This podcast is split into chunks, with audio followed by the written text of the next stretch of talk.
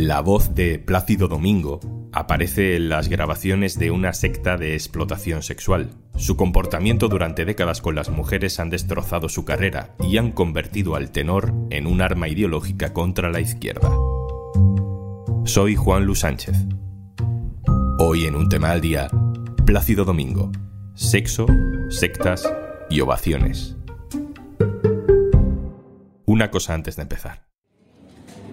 Hola, soy Ignacio Escolar, director del diario.es. Si te gusta lo que hacemos, si crees en un periodismo libre, de calidad y que obedezca a una misión de servicio público, contamos contigo. Hazte socia, hazte socio en eldiario.es barra socio.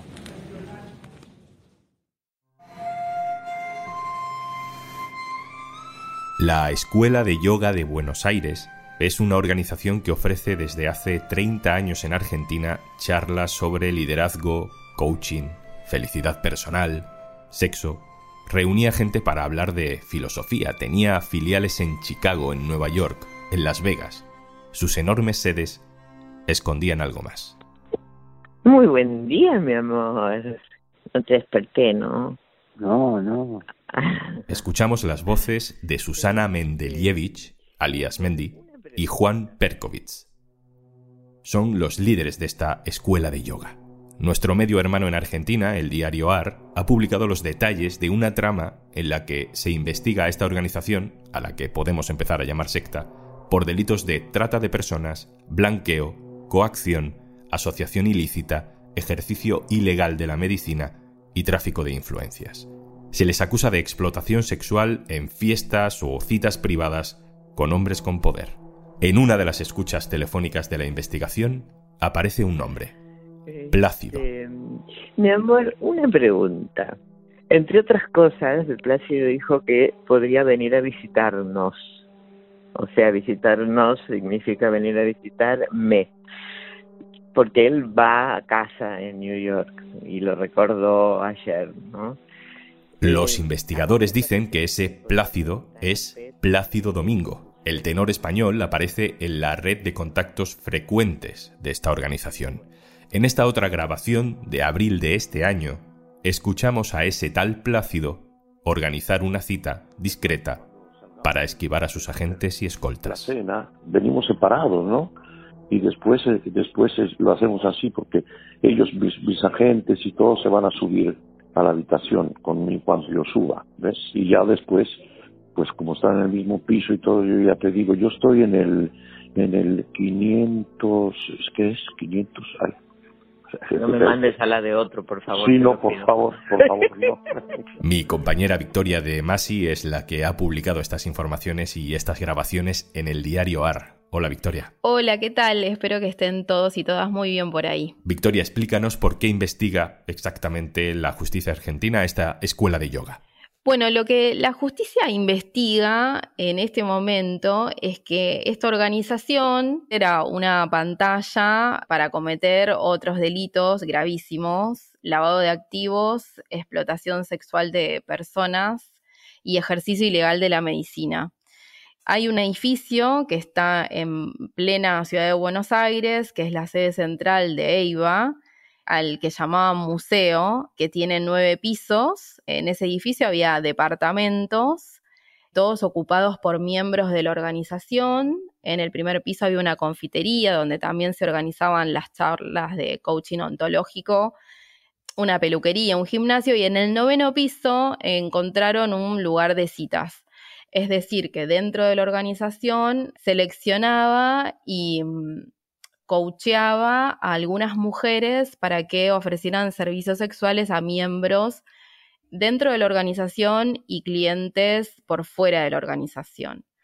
La justicia lo que ahora investiga es si la organización abusaba de algunas mujeres para proveer estos servicios sexuales contra su voluntad.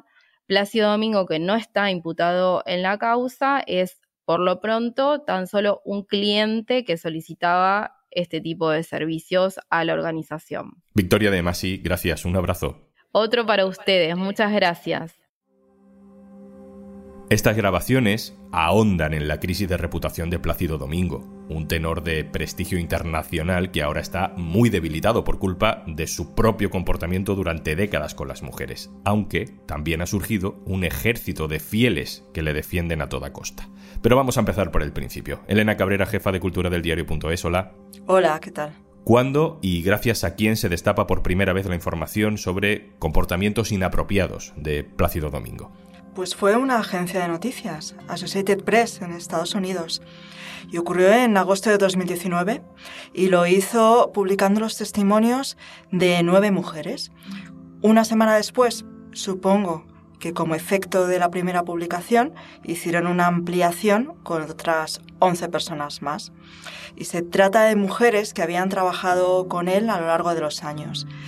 AP decía que era un secreto a voces fíjate, en la escena cultural y musical, no solo de Estados Unidos, sino de todo el mundo, pero nadie se había atrevido a revelarlo ni tampoco a ir a un juzgado a denunciar nada. Aquellas personas, salvo dos de ellas, permanecieron en el anonimato porque uno de los grandes temores de estas personas es la gran influencia que tiene Plácido Domingo en el entorno de la ópera y su miedo a que perjudicara lo que pudieran decir o acusarle a sus carreras musicales. ¿Podemos detallar algunos comportamientos que detallan estas mujeres? Ellas hablaban de un comportamiento inadecuado que sucede en el entorno laboral y que pasa al personal. Por ejemplo, besos, caricias, irrupciones sin invitación en los camerinos de las cantantes y bailarinas, presión para que mantuvieran relaciones íntimas con él bajo la coacción de favorecer o entorpecer sus carreras musicales. Es lo que el machismo llama seducción o galantería, cuando en realidad estamos hablando de acoso sexual y abuso aprovechándose de su posición de poder. Estamos volviendo a escuchar estos días un fragmento de una entrevista de Mercedes Milá a Montserrat Caballé en la televisión de los años 80. Mercedes Milá le pregunta por una supuesta enemistad entre Caballé y Plácido Domingo. Esta es la respuesta de Montserrat Caballé hace 40 años. Por mi parte ninguna. Sé que él no quiere cantar conmigo, lo ha dicho la dirección de Madrid, lo ha dicho la dirección de la Ópera de Londres, y la razón que se me ha dado es por mis kilos y por mi edad. Yo comprendo que a Plácido le cueste y le guste cantar con gente joven, bonita y delgada. Pero bueno, por Dios, Montserrat Caballé, o sea que Plácido... Elena, tras las denuncias en 2019 se inician varias investigaciones. ¿Cuáles son las conclusiones de esas investigaciones? Hay dos investigaciones importantes. Por un lado, la Ópera de Los Ángeles, de la que Plácido Domingo era director en ese momento y donde se sabía que habían sucedido varios de estos casos, ellos encuentran al menos 10 casos creíbles de conducta inapropiada que suceden entre 1986 y 2019. Y por otro lado, el Sindicato de Músicos de Ópera y Artistas de Danza. Y lo que concluye la investigación del Sindicato de Músicos es que se había involucrado Plácido Domingo en actividades inapropiadas, desde el coqueteo hasta la provocación sexual, y que había sucedido tanto dentro como fuera de los lugares de trabajo. Lo que pasó es que el sindicato no hizo público el informe, escudándose en la protección de las víctimas. Es más, es que tampoco quisieron enseñárselo, ni siquiera censurando algunas partes, al Teatro Real de Madrid.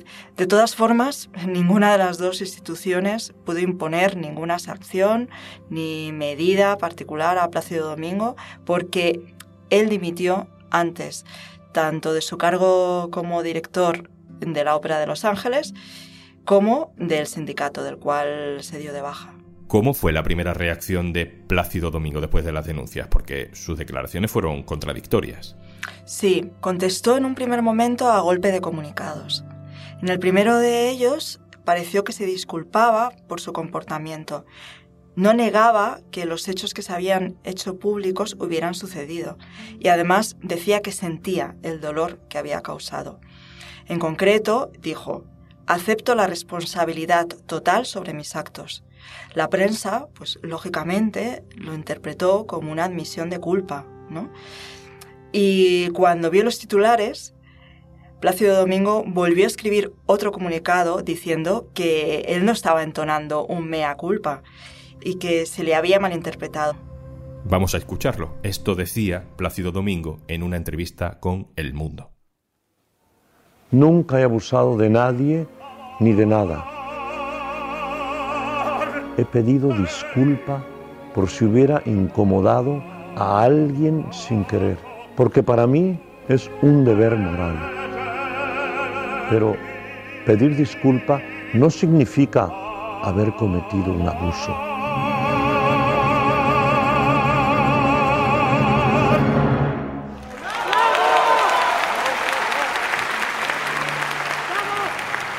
Estamos escuchando la ovación a Plácido Domingo en su último concierto en Madrid. Si nos vamos a 2019, justo cuando estalló el escándalo, encontraremos otra parecida en el Auditorio Nacional.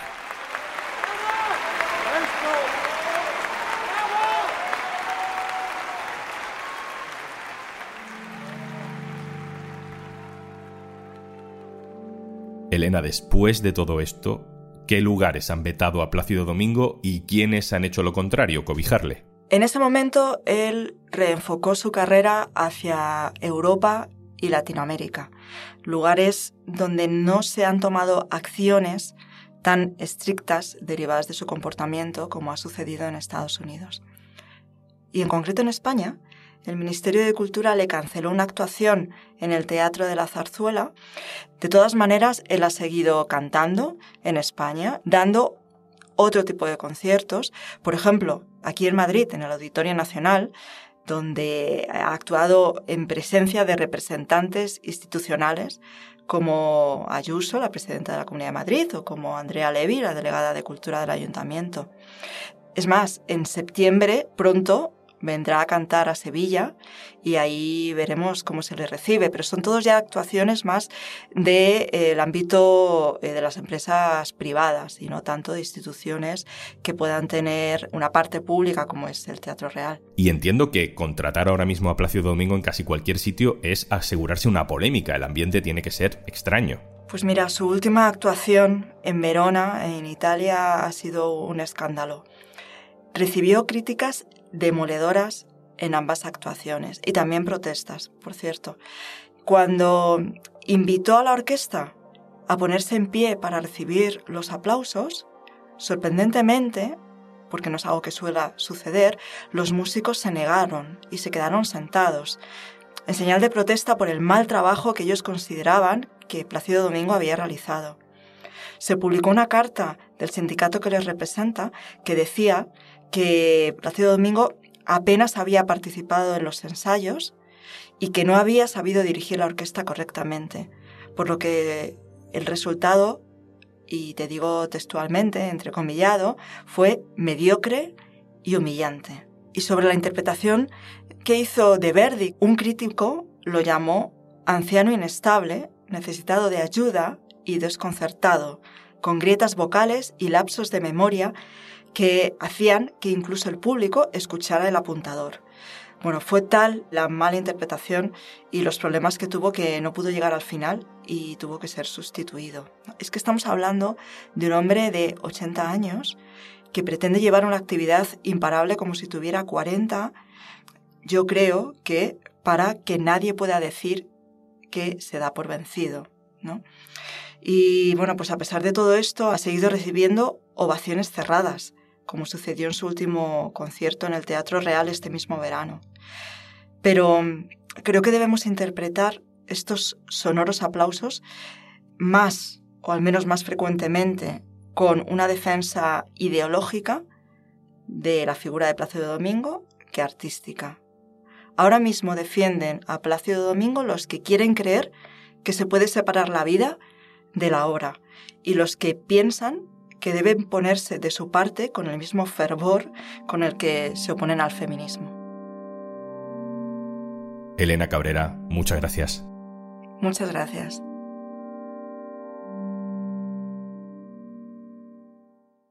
Y antes de marcharnos... Estábamos intentando que el verano fuera infinito y que las vacaciones duraran para siempre, pero no lo hemos conseguido. Lo siento. Pero hemos conseguido que puedas descargarte Podimo con 60 días gratis solo con una condición que te registres entrando en podimo.es barra. Y oye, la vuelta a la realidad se lleva mucho mejor escuchando todos los podcasts y audiolibros que tienes disponibles en Podimo. Y con 60 días gratis, pues todavía mejor. podimo.es barra. Esto es un tema al día, el podcast del diario.es. Te puedes suscribir también a nuestra newsletter. Tienes el enlace en la descripción de este episodio. Este podcast lo producen Carmen Ibáñez, Marcos García Santonja e Izaskun Pérez. El montaje es de Pedro Nogales. Yo soy Juan Luis Sánchez. Mañana, otro tema.